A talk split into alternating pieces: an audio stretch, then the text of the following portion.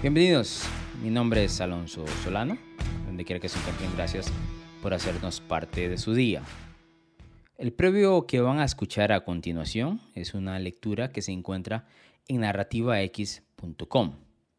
Si les gustó, no olviden dejar las 5 estrellas al podcast o compartir el enlace del artículo en narrativax.com a un amigo que disfrute verdaderamente el fútbol americano.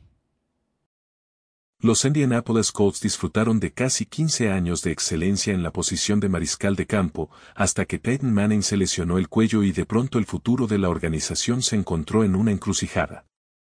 Como solo la suerte los podía premiar, el año en que decidieron tener un mal récord fue el año en que Andrew Luck estaba disponible en el draft y boom.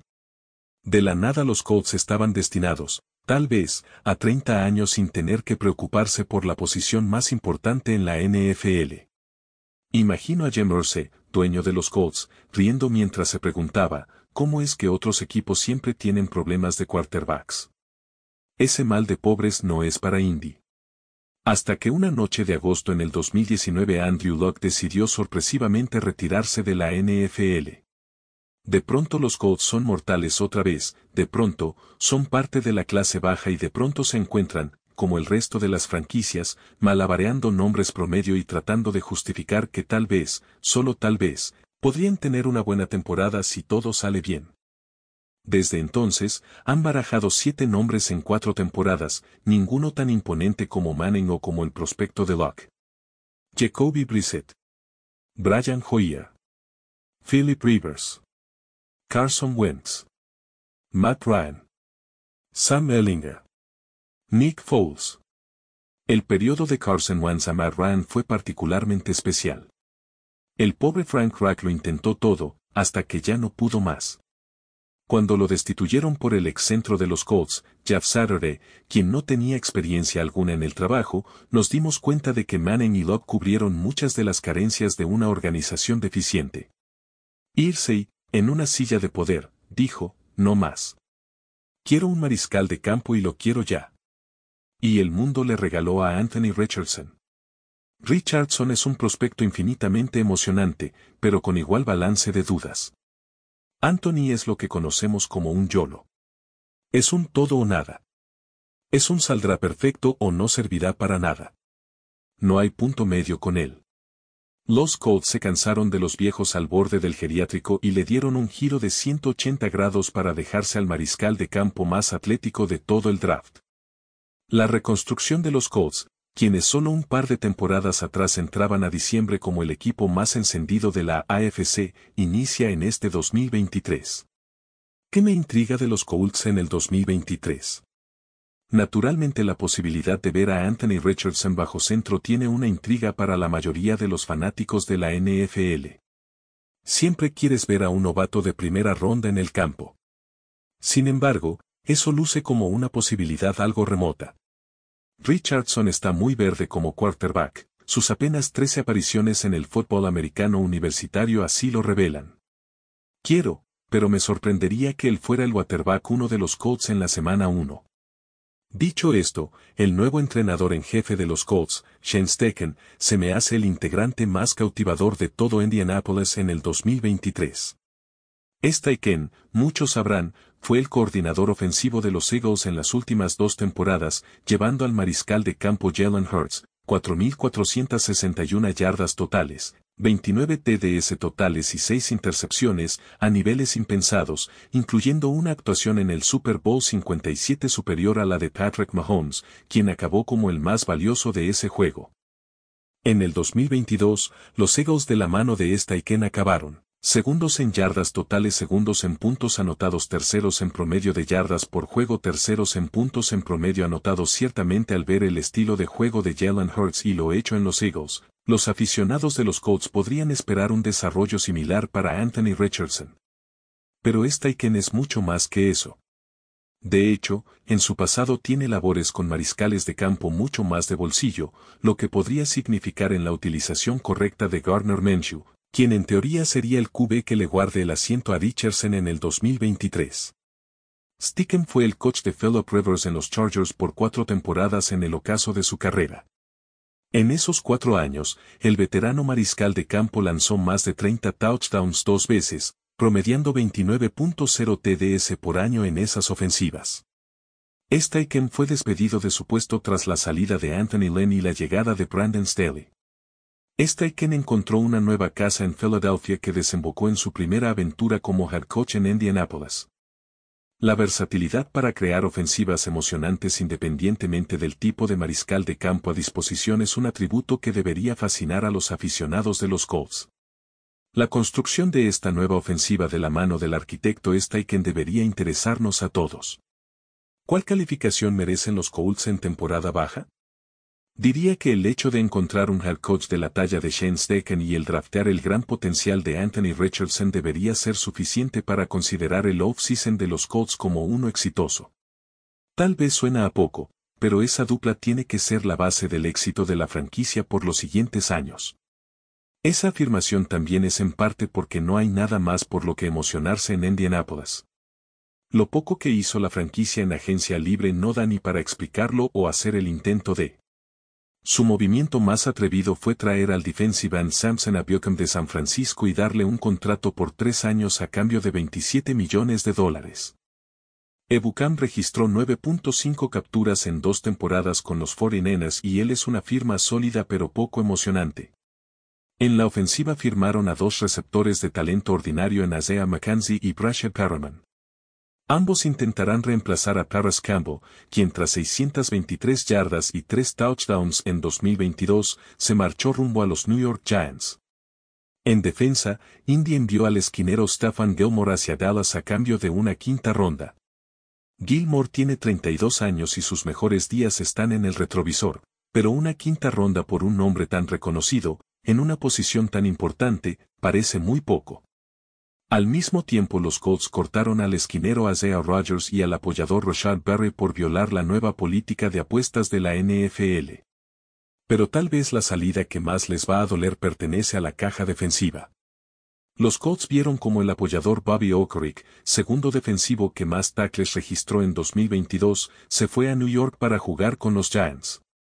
La plantilla de los Colts va a estar llena de jugadores muy jóvenes y poco experimentados, incluyendo las 12 selecciones que hicieron en el draft 2023. ¿Cuál es la parte más complicada del calendario de los Colts en 2023?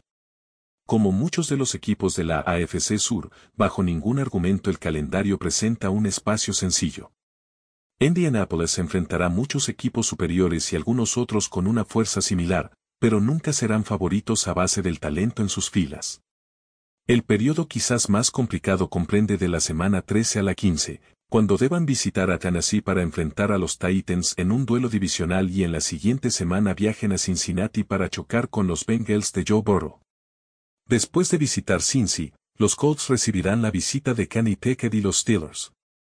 Si bien muchos podrían considerar que hay peores escenarios que los rivales que mencioné, no se puede obviar la complejidad de enfrentar a los Titans y Bengals de visitante en semanas consecutivas. Y mucho menos cuando lo rematas con la visita de los Steelers. Otras salidas complicadas en el mismo calendario los tienen visitando Baltimore en semana 3 y New England en semana 10. ¿Quién tiene la mayor presión dentro de la organización en 2023? Cuando el dueño de los Colts, Jim gritó al cielo durante la temporada baja implorando por un mariscal de campo, el grito estremeció la silla del gerente general Chris Ballard. Ballard ha sido el responsable del carrusel de mariscales de campo de parte de Indianapolis en los últimos años y es más que un secreto a voces que su puesto está en la silla, no caliente, sino ardiente. Es más, si soy honesto, no sé qué fue lo que hizo Ballard para salvar su puesto un año más. En el 2022 cuando los Colts despidieron a Frank Reich para colocar la broma de Jeff Saturday, el movimiento reveló que la orden venía desde un capricho del dueño y nunca de la oficina del gerente general. Cuando el dueño se mete en las decisiones deportivas de la organización algo anda muy mal. Sospecho que Ballard lo permitió como parte de la negociación para mantener su trabajo, pero eso lo deja a él y a la franquicia mal parada en cuanto a la base de la toma de decisiones. Si eventualmente Anthony Richardson acaba siendo un fiasco, como algún sector de los fans de la NFL ya han vaticinado abiertamente, Ballard acabará en la calle. Su trabajo depende única y exclusivamente de acertar la selección de Anthony Richardson como mariscal de campo. ¿Qué es una buena temporada 2023 para los Indianapolis Colts? Indy acabó con cuatro victorias en 2022, su menor cantidad desde la temporada 2017 cuando Jacoby Bressard estuvo a cargo. Con Shaquille Leonard en defensa y como su única estrella, los Colts tienen una plantilla proyectada para acabar con uno de los tres peores récords de la NFL en el 2023. Su mejor escenario es darse cuenta de que el equipo tiene muy poco para pelear este año y por consecuencia se dedique así a formar jugadores para el futuro próximo. El wide receiver de segundo año, Alec Pierce, debe ser uno de esos nombres al que esta Iken desarrolle hasta que evolucione como uno de los mejores en su posición. La mejor situación es que dentro de unos años nos estemos preguntando de dónde carajo salió tremendo talento como Pierce. Algo así, como cuando nos dimos cuenta de que Cooper Cup era una superestrella para los Rams. Para peores, los Colts entraron en una disputa inesperada con su mejor jugador a la ofensiva, Jonathan Taylor. Toda la situación tomó un giro radical, que incluyó a Jim Mercer comentando que Taylor no recibirá un nuevo contrato en Indianapolis. También la organización acusó al corredor de sostener una lesión de espalda en actividades externas a la NFL. Taylor se sacudió. Todo está muy podrido en los Colts y me lleva de regreso al punto que mencioné anteriormente. Tanto Manning como Locke escondieron muchos de los problemas de esta organización. Nunca pensé que llegaríamos a tal punto, pues, no había razón para hacerlo, pero esa es mi culpa, por no tomar en cuenta el inestable temperamento de irse y en la ecuación. Por último y como la afirmación más obvia, está el tema de Anthony Richardson. Un buen año para los Colts permitiría ver a Richardson bajo centro en la segunda parte de la temporada, cometiendo errores de novato, pero mostrando una importante evolución en su juego tan inexperto. Con solo el hecho de que Richardson muestre pinceladas de ser un mariscal de campo con un futuro interesante en la NFL, los Colts se darán por servidos.